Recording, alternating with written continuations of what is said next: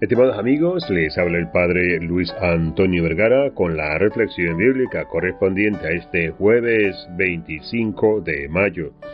El Evangelio está tomado de San Juan, capítulo 17, del 20 al 26. Vaya que Jesús nos ama verdadera y realmente. Somos importante para Él. Y esta lectura de hoy, en este capítulo 17 de San Juan, es realmente interesante. Había escuchado que orar por una persona es amarla. Y esto es verdad. Nos animamos a rezar por alguien cuando está en nuestro corazón, porque es importante para nosotros. Y Jesús oró por nosotros y lo sigue haciendo.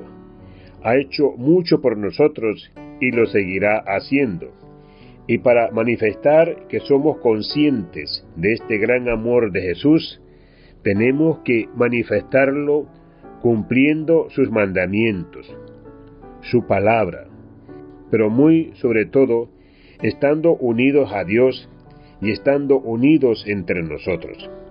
En esta parte de la oración sacerdotal de Jesús, a como ya sabemos en este capítulo 17 de San Juan, manifiesta su intención más grande para nosotros. Que todos seamos uno, como tu Padre estás en mí y yo en ti. Qué interesante oración de verdad.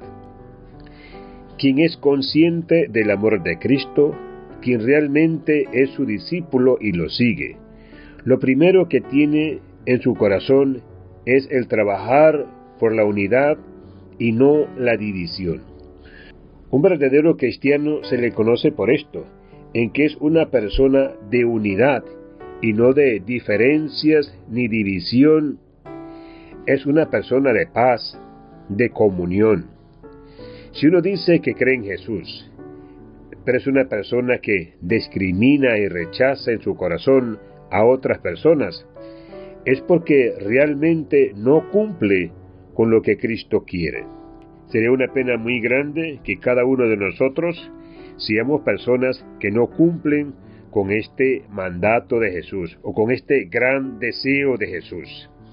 Miremos nuestras vidas y pensemos si cumplimos con lo que Cristo quiere.